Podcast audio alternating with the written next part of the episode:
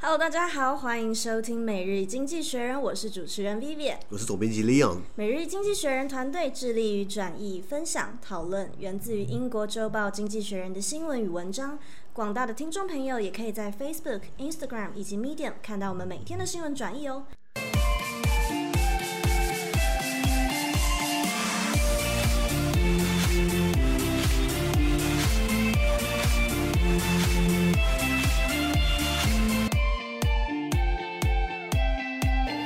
今天我们要来看的是十月五号到九号这一周下来，从《经济学人》截取出来的大事件。首先是十月五号星期一，我们的第两百零七剖谈法国海外属地的独立公投，以及墨西哥抗议和北京汽车大展。首先，我们来看南太平洋的法国海外属地这个新克里多尼亚的选民在独立公投中投出否决的结果。那法国政府对此是松了一口气的。当然我当然想问，法国对就是要南太平洋的影响力是为了什么？哦，其实这都是过去大航海大航海时代一直到殖民时代留下来的，我们讲工业吧。嘿，呃，你知道过去大航海时代，欧洲人开船跑来跑去的。然后今天今天的 New Caledonia 新克里多尼亚其实是在澳洲东部外海，那所罗门海、珊瑚海附近的一个小岛，人口才三十万而已。那它是法属的海外属地。其实不只是 New Caledonia，法国在有没有见过法属几内亚？有有，他们有很多海外属地。那有意思是我想要分享一下，Caledonia 这个词其实本来是拉丁文的苏格兰，嘿，哎哎它是指苏格兰那些，那也太哎也太远了吧因为这个 这因为这个地方本来是英国人发现的。 ？OK，后来变成潘布朗就变成法国殖民地。那你说为什么有些有些名字跟得很像？比如说我们讲纽约 （New York）， New York，以前在英国有个 York，对对对对对，比如说在澳洲的这个 New South Wales，、啊新南威尔斯，啊因为英国自己本来就是有个 Wales，懂懂。我们知道懂英国有剑桥大学 Cambridge，在美国也有一个，哎，美国的麻州 Massachusetts 也有一个 Cambridge，所以啊地名都会拿来，就是从过去本来的那个欧洲拿过来用嘛。那 New Caledonia 是一个人口三十万的一个岛，本来是海法国海外属地，那他们其实两年前就闹过一次要办独立公投，那时候没过，现在又办了一次，还是没过，百分之五十三的点二六的人觉得说还是跟着法国好，跟老大其哥实在还一是起。很接近哎。哇，你你要知道，他们可能要下架法国，这样才有哪些好处嘛？那法国他拿更 多钱去养这个海外属地嘛，懂对懂不对懂？因为三十万人，你靠观光之外，它其实没什么主要产业。不然，嗯观众朋友，包含 B B 好了，你听过这个国家吗？ 从来就没有，对不起，听过这个海外属地吗？不是国家，对不对？是啊没。有，那这个东西让马克宏就是松了一口气，因为假如今天我们知道二十一世纪、二十世纪、二十一世纪的现今的国际体系，你要取得国主是多困难的事情。嗯以前是打个仗，呃，割地赔款，然后就就是国土变你的，现在的是国土面积很难改变。对，对，最近 Azerbaijan 跟那个 Armenia 不打起来嘛，嘿为了那一小撮地就死了那么多人，两对啊两百多个人就已经因因为讲到他他把炸弹轰到市市中心去，现在要取得土地要付出的成本比以往嗯，没打错仗没多了错。太多了。是啊，是啊，所以今天如果这岛失去掉，对不对？那嘿呃，想当然，法国在那个地方的影响力变小，因为这是它的海外属地，它的海外领土嘛。 OK OK，那我们来看一下下一个，上万的民众集中在墨西哥的首都墨西哥城进行抗议，这基本上是两年前就任的墨西哥总统以来最大的抗议活动之一。那想要知道一下，就是这场抗议是为了什么？哇，呃呃，墨西哥总统现在他名字很长啊，叫 Andrés Manuel López Obrador。 OK，我绝对记不起来。 我我就是西西班牙文，好歹刚好我至少学过。那它名字很长，我们简称 AMLO，就是四个字的呃开头，就是 A M L O AMLO。那 AMLO 他当了墨西哥墨西哥总统以来，对不对？我记得墨西哥总统好像是一任是六年，然后不得连任，就只能让你做六年，然后做一次，把事情 OK 做完这样子。 Fair enough，Fair enough。那呃，他现在这个抗争是他就任以来最大的之一。那主要是因为他在经济啊，或者犯罪，或是疫情大流行那方面的表现，就显然是很差的。那反对派基本上是是日是日益俱增的。可是我们知道，墨西哥很多问题是结构性因素。你知道，呃，毒枭就是我们讲的那个卖毒品的大麻，或是、或或是海洛因的。我我们很推荐，我我很推荐这个在 Netflix 网飞上面有个影集叫《Narcos》。哦，毒有枭有有，然后他一共拍了三季，前面两季在哥伦比亚，后来拍到墨西哥去。当然，其实那那那个影集里面虽然有点暴力，可是它里面展现了墨西哥政治、政治人物、大家族、大企业怎么样跟毒枭或是犯罪组织很良好地结合在一起。那你觉得这样国家还会好吗？当然是不会对了。啊，墨对啊，所以所以呃呃，他今天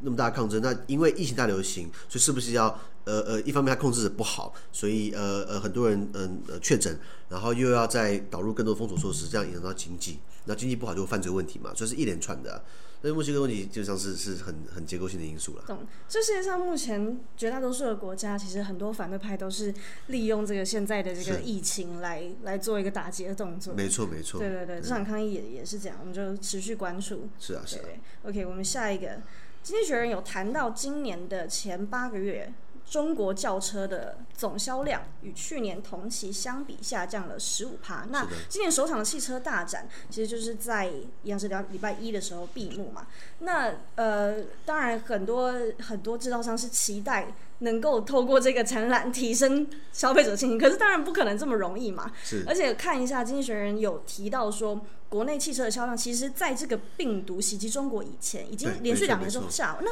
那这很显然，销量衰退也不是从新冠病毒开始的。哇，这礼拜一刚闭幕的北京汽车展览，呃，应该说呃汽车展嘛，其实是你知道早期台湾比较富裕的时候，这些大展、这些车展都是在台湾办的，你知道吗？是世贸一、世贸二、世贸三，现在可能南港展览馆也办一些车展，可是以前那些豪车是在台湾办的嘿，那他们也很现实啊。今天大陆有钱，对不对？就跑大陆去办了。那刚好今天是北京第十六届，我看得很心酸啊了，因为第一个我我想去看，没办法去看；第二个、嗯这些车本来应该在台湾的，都没有在台湾啦。那呃，其实你说经济学人有写到说，今年前八个月是同比下降百分之十五嘿。其实我跟你讲啊，从一九九零年代开始到二零一八年这二十八年间，中国汽车销售都是每一年都是往上增长的。因为大家有钱了，就开始买车了。那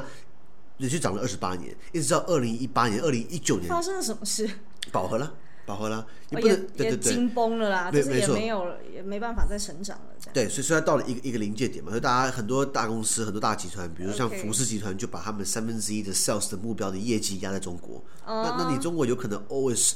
呃呃两位数经济成长吗？过去有嘛？胡锦涛时代、江泽民时代，过去是两位数成长，嘿，现在到习近平时代可能就变成六七八趴，在在新冠病毒以前啦，所以基本上它饱和了，所以。他这边讲到是说，这个大家呃呃，希望把这个中国市场当做汽车销量的主要市场，其实基本上会越来越难。那加上中国自己本国内不断上涨的停车费啊，还有一天到晚塞车，因为车真的很多，嘿，公共运输也有改善，这样基本上是慢慢劝退了年轻人买车的欲望，把钱挥霍在车上。懂。对，像像 Vivian，呃，你有没有去过中国搭他们的那个轿车服务滴滴打 车？有有，很方那便整吧个是漂移的，啊漂移是是什么意思？漂移？就是他们的速度也是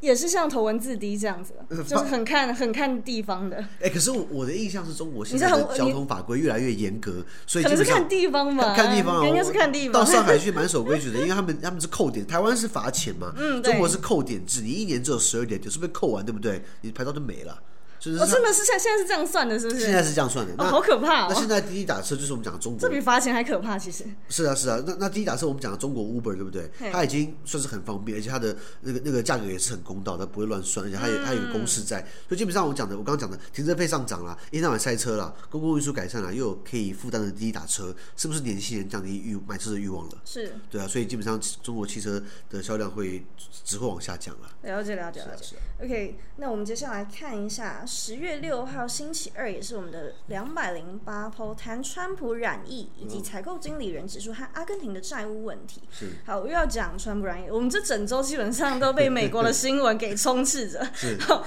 他大病一场之后很快的治疗完，然后出院了。但是经纪人有谈到，他他有一个推测，他说。依据川普使用的药物，外界可以推测川普的病情可能非常严重。就是是我有我有疑问，国家元首的健康状况难道不是最高机密吗？是是最高的频率了。那或者所有人，全世界人都在谈论这件事情？哇，应该说他的医生康利吧，那个医生好像也不太会讲话。我发现那个记者问他什么，他就是是是，对对对对。嗯，他问总统有没有用呼吸器，啊好像有有有，我们给他呼吸器，哎这不太能讲吧？他就什么都讲哎、是啊是啊好。妙哦、那那那川普最最妙的就是说，你不是确诊之后你要隔离两个礼拜观察吗？他老说三天就出院了，他所以他就是待他待不住啊，有不是阴谋论，就是说他哦他，没得。对啊，他没得，就是故意出来讲，然后还讲的巨细靡遗，然后试图要挽救他的不知道是民调还是什么，因为也是看《经济学人》以及其他地方的所有的那个现在的投票的模型，看起来也都是他远远的落输后。了，我我们自己本来经济学人的模型就预测川普得胜的机会只有百分之十三，其实很低，所以现在等于是死马当活马医，开始乱搬伎俩嘛，开始说啊确诊了，然后装可怜啊，然后投警票之类之类的。那因为你你刚刚讲的，他呃新闻呃经济学人写到，他现在用的那个那个抗病毒药物对不对？瑞德西韦啊、类固醇药物啊嘿等等的，其实是在重症病患才会使用的配方嗯的鸡尾酒鸡尾酒调法。是对不对？那那那他到底是有有没有病嘛？那除此之外，他的白宫发言人然后他发言人的两名助手全部都确诊了，还不止这样子他哦，的里面整个团队的人到底有谁没确他诊？的决策权，我记得上上礼拜有一天，他开记者会，在公在宣布他的大法官呃提名人选巴瑞特女士嘿，这场活动有十几个人确诊。然后现在可怕啊参那个参联会主席，呃呃呃，Joint Chief of Staff 全部都进行隔离，因为都是嘿高阶军事将领，这不是开玩笑的。是啊，是啊是啊是啊，而且他们等于他们做的治疗还比川普时间线拉得更长一点。没错没错，川普本人三天就出出来了，然后其他人在那边关那么久，真的很狂，真的很狂很。真的很狂。我们来看一下下一个，呃，IHS Market 这个采购经理人指数谈到由于新冠病毒的第二波的疫情触发对服务业活动的限制，那欧元区的四部门在九月则放慢了复苏的脚步。其实是的他们之前，呃，其实看了我觉得很可惜，就是好不容易八月来到了今年的高峰，就是今没错年一直从一月被打到现前阵子，然后八月哦好像看起来 OK 了，结果九月一爆又又跌了。对，对嗯我先讲 IHS Market 好了，它是一个全球商业财经信息的提供商，提供你资料数据，嗯然后它有做采购经理人的指数，它做它的评估。嘿那这个指数它有一个会给你一个数值，只要数值呃呃低于五十哦，都是萎缩的意思啦。是，那目前呃跌到了五十点四，基本上是持平，可是基本上对马上就很危萎萎险嘛，就缩在了。边界的。对，因为欧洲各国太松懈了嘛，那时候以为疫情结束了，现在果然跌。我们看这个新闻，捷克啊、荷兰啊嘿，even 德国这个防疫好宝宝，德国一天也是确诊四千人，就是德国还说未来每一天都会有一万多人增加。嘿，对不对？那本来看好的情况，对不对？现在也不看好啦。所以为什么欧元区四部门从九月份开始哦，它的复苏搅拌、呃复苏的脚步开始放缓了，因为新一波疫情到来。懂懂懂。是啊，是啊，是啊。 OK 那不过 IHS Market 他做的呃研究呃，经济学人常常去拿它做呃一个 citation，常常做一个 reference，常常做一个引述。我想应该算是蛮权威的啦。 OK，是啊因为我看到他们的那个，他们有分嘛，制造业采购经理人指数，然后还有服务业采购经理人指数。是是因为是这边本篇主要是在谈服务业的。是对，那它服务业还包含了德法意西嗯爱登国，就是这些这些国家的呃，大概是占欧元私营部门服务业产出的七十五到八十趴，所以对主要他们都是采这几个国家的一些企业会去问他们的采购部门，当然有一些也是财务部门是的人去做一些调查。是的，对对对，所以这个算是蛮可信的。德国、法国、意大利、西班牙、荷兰，还有奥地利、呃、爱尔兰以及希腊，对不对？对，这个这个了是解制造业，服务业倒是不一样，但是其实他们很多也是有高度重叠的了国解家了。对解对对对，好，我们来看一下下一个哦，阿根廷是现国际货币基金组织 IMF 四百四十亿，它其实我我觉得他们很狂，就是。呃，他们怎么可以老是欠这么多钱？然后民间债权人还买账，这不是他第一次付不钱付不出钱来，他以前在欠债大国拖欠的次数就这一次排除好了，之前也已经八次了，为什么每每违约，然后都还是有钱要借给他？哇，重赏之下必有勇夫嘛。今天他再怎么信用差，今天他说你借我一亿，我过几年我还你两亿，那大家觉得说好啊，那就是他开得出来，然后大家也对买账就是 了。他以他的主权为为为为为为担保品嘛，我的主权基金，我我我我的主权担保，就是我除非我国家垮了，which by the way，国家应该不太会垮了。对是，对对，那我可能继续举债，继续欠债，所以基本上他在六月份、七月份的时候，他已经欠债权人，呃，民间债权人已经欠了四百四十亿美金，就是那些有买他国债的人，那些有对借给他国家钱的人。那本来说时间到要还给他们钱，对不对？对嗯来跟政府说啊，就是没钱还呢、所以就延后、延后、延后。那债权人也只能同意，不然你你知道你钱不要了嘛？那现在是 IMF 要进来，呃呃，做一个六六百五十亿美金的贷款达成协议。可是可是可是在这之前，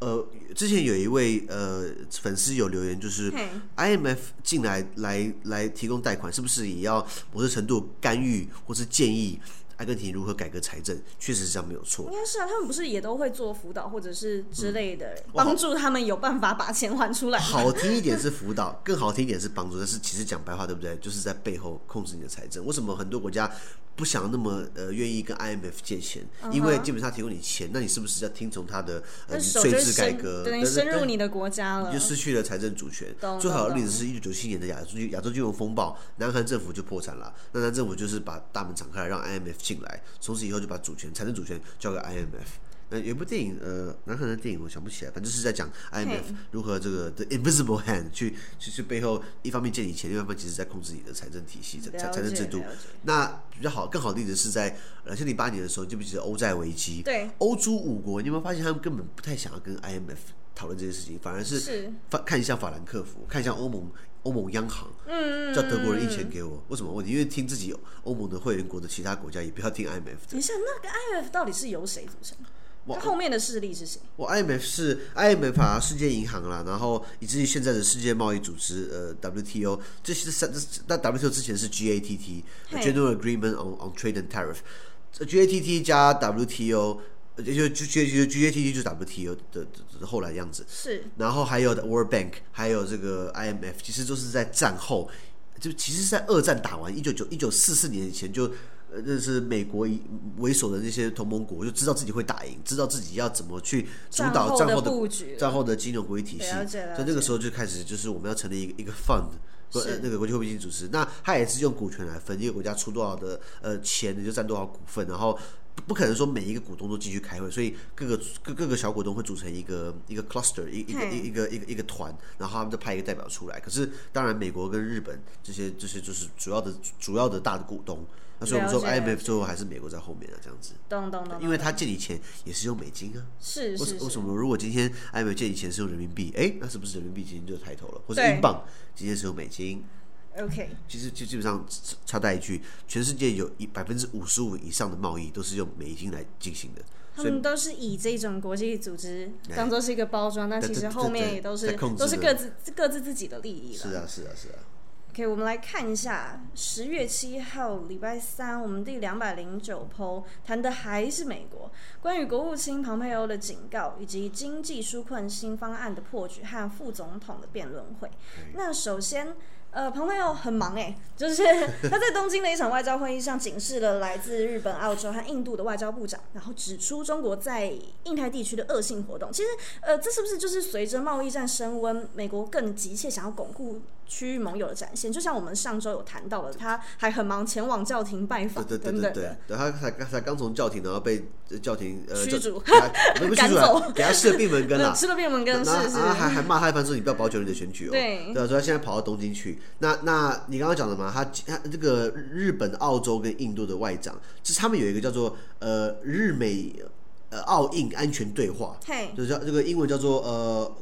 quadrilateral security dialogue，就是简称 quad。那这个方面就是四，就是某种程度是四国同盟。你你如果你看地图好，对不对？呃，日本、澳洲、印度这三个国家基本上形成一个三角形，那他们基本上卡住谁？有没有发现？有他就是包住包住中包国住中对国，，而且这几个都不是弱国，嗯，那这个都是大的国家，印印度人口没错最多，日本是呃呃日本的海那个自卫队基本上是海上自卫队应该是亚洲第一强吧，亚洲第二第一第二强啦。那那那那澳洲基本上也也是一个大国，在印、在那个印太地区，嗯那是那那美美国跟他们呃呃结盟在一起，等于是在遏制，等于是在遏制中国更一更更一步的进犯。然后甚至他还说中国这个恶性活动，等于中国这边当坏人找麻烦，咚咚咚咚对咚。对对。哦，那我们再来看，川普表示在大选之前不想再跟民主党谈新的经济纾困方案，是啊然后一。一拒绝了之后，就是宣布谈判破局，然后股市就跌了。 他把责任怪在民主党的议长上面，就是他对认为他就是因为这样子谈，然后也未能达成协议。然后有趣的事情是，其实民主党议长他也一直都在找川普麻烦，就是从很久很久以前开始，他就一直也是为首说要把他拉下来，然后对对对但但那其实那个法案也也没有过啊，就大家好像后来就变成是一个口头上说说啊要罢免要干嘛的，你你你记不记得那时候有呃去年呃，川普去美国国会做国情咨嗯文、s t a t e of the Union），然后他把他的讲稿给 Nancy Pelosi，然后就是众议院的民主党籍的众议院议长，嘿，然后结果 Nancy Pelosi 接过来文件之后，演讲稿之后，想要握手跟川普握手，川普不理他转过来，然后 Pelosi 直接气死了，就把他的呃就是川普边讲的口沫横飞，他直接在后面把他的那个演讲稿撕掉，这是很经典的一幕。是是对是，对对，那那他们两个梁子结大，你说到底是谁先惹谁，又是谁先让谁已不开经心？搞不清楚已了经啦，搞不清楚，只知道这中间两个有太多小动作了啦，没错，可是 Pelosi 有讲实话，你知道他已经八十岁，比川普还老。 哦，是哦，对啊，那那那算是铁娘子啊。那这些状况就是说，两两两美国美国两大党，民主党、共和党，本来就要就于要要就这个新的纾困方案，要提出一个一个金额。那共和党基本上想要提一兆美元的一一一一个一个一个一个一个没有那么高的数字，嘿，当然这对我来说是天价数字是啊。天价可，是对于所有人来说，那个其实一点点而已。那民主党想要提一个三兆的，很多很多钱。那有时候有人说最后可能会折中在二点多兆，可是问题川普就是说我不谈了，等到选举完之后我再谈。哎，那真的是有什么议题谈不拢，还是基于选举考量的我草？觉得是基于选举考量，因为今天如果呃，如果川普今天十一月三号他没选上，对不对？嘿那就不谈了。那这也没什么好那那那那对，那这件事情就一直拖到了明年一月二十号，拜登呃选上，嗯，正式的宣誓就任了，然后才谈。那到时候大家都饿死了。这这从十一月三号到一月二十号还有两个多月，是不是某种程度是要要选民讲，就是就是要让选民知道说，赶快投给川普，因为川普十一月三号如果当选，对不对？马上就有纾困方案下来了，所以我觉得这他是就是想要压迫大家，在这几个对月之前，就是你不给我，对那你对这几对个月就等着好看。我我不真当的有这么流氓 如吗？果我不当选的话，接下来你们等着饿肚子吧。因对为苏文芳的话，我我我我的任期是到一月十九号，我就是不通过，我就是不谈，怎么样？他反而是叫大家叫他的叫他的同党同志，共和党主导的参议院集中精力在提名他任命的 他提名的联邦大联邦最高法院大法官的职务，就巴雷特女士。是其是实是，其实我你你常人应该来说，应该先救人，然后再任命官吧。但他没在 care 这些事他他没情，在他 care 他所有的决定都是为了自己能够持续延续自己的那个。是啊，是啊，是啊。 OK，看下一个副总统选举的辩论，嗯这个很有趣，这跟总统选举辩论差很多。嗯他们中间终于有亚克力板 了，把他们隔开。然后这是基于拜登的竞选搭档的要嗯求，毕竟川普跟他的幕僚一头拉苦人也是真的都感染了新冠病毒。是啊，是啊，那我想问，这场辩论就是比起菜市场吵架的总统选举辩论，有什么可看性或值得注意的地方？然后对于民调又有什么有什么影响？这样那哎其实，在前天我们哦，礼拜四晚上的时候，呃呃，每呃每日经济学人在我们的粉丝上面有贴一个总编辑观点，我们就稍微评论一下。这个基本上是嗯没有上次那么惨，是上次那根本就不叫辩论。有有一个有一个媒体人说，It's not a debate, it's a, dis- it's a disgrace。也、他说不是一个辩论，是一个是一个耻辱。他说民主大国竟然是这样吵架，在吵总统职务，在吵总统辩论笑的死。那今天呃我、呃、这一次的副总统辩论对不对？就是呃两方面嘛，一个是拜登民主党拜登的的搭搭档，呃我们讲我们中文翻叫贺锦丽 （Kamala Harris），嘿还有川普的副手 Mike Pence 同事啊。那基本上他们呃辩论起来，其实当然有一些呃一些一点点火花。对，然后也有就很明确的就中国的问题，还还有疫情的问题做讨论，可是他们没有反而还比较认真，是不是？还稍微正常一点。那当然，这是唯一的一场辩论，你要知道，就就是就是嗯美国总统，呃呃，拜登跟川普还会再有第二次。而且对 by the way，现在第哎二次川普说他不去了，因为第二次有可能辩论委员会有可能把它改成线上的。川普说他不要 浪费，他不要浪费时间，呃，在线上跟他吵，因为他他自己还说他已经在第一次辩论会已经电爆拜登了，那家伙很有自信。 OK，对对对对对，所以所以所以那那那那那今天的呃我我们看到副总统辩论对不对？呃，Kamala Harris 她本来当过检察官，然后她的风格是很呛辣的。那人家他担心说是不是因为她这样子会有失风度啊，会会会有失风范，对不对？可是结果反而他自己克制他自己。他自己克制，他是减少对川普的批评，嗯，那反而是同时会经济学讲的说他他的公众是在安抚那些共和党选民的心，嗯，因因因因为因为呃，YouGov 民调也有指出，就是呃，Kamala Harris 跟 Pence 之间的竞争比拜登跟川普之间的竞争更为接近，四十六比四十五，因为他们两个是正常人嘛，呃，诶比较是他们一个原本是比较嗯好像 aggressive 的风格，但是他也稍微收了，然后彭斯维持原本的状况，所以他们两个还持平的有有得拼的那种感觉，是吗？呃，应应应该说，副总统毕竟是毕竟是毕备竟位是副的，毕竟是副的嘛。对，那那比较有趣的是，你看哦，这两个正的总统，一个拜登，一个一个一个川普，一个七十七岁，一个七十四岁。哎、现在美国台面上的人怎么都养老这院把年纪是怎么回事啊？对对对，是不是？我以以我论说哦，有可能这两个老头子万一在任内得了 COVID nineteen，有可能挂。那这两个副总统就真的有可能继位了。对，这到底是现在这个时间点特别还会注意的时候，就其他时间、其他时刻的选举，副总统不会这么受到高度关注的吧？我我应应应应该说，基本上辩论会不会有新的论述啊，而嗯是通过副手的嘴来持续巩固既有支持者啦。懂懂懂懂对对对对，是啊是啊。 OK，那我们本周上半部的《每日经济学人》Podcast 就到这边。对本周新闻有任何想法，想和我们讨论，都欢迎在评论区留言。想跟我跟 Vivian 聊天，也欢迎参加支持我们的中文精选文章读书会以及全英文导读专班哦。资讯都会提供在《每日经济学人》Facebook 粉专，请大家持续关注我们的 Podcast、Facebook、Instagram、YouTube 以及 Medium。感谢你的收听，我们明天见，拜拜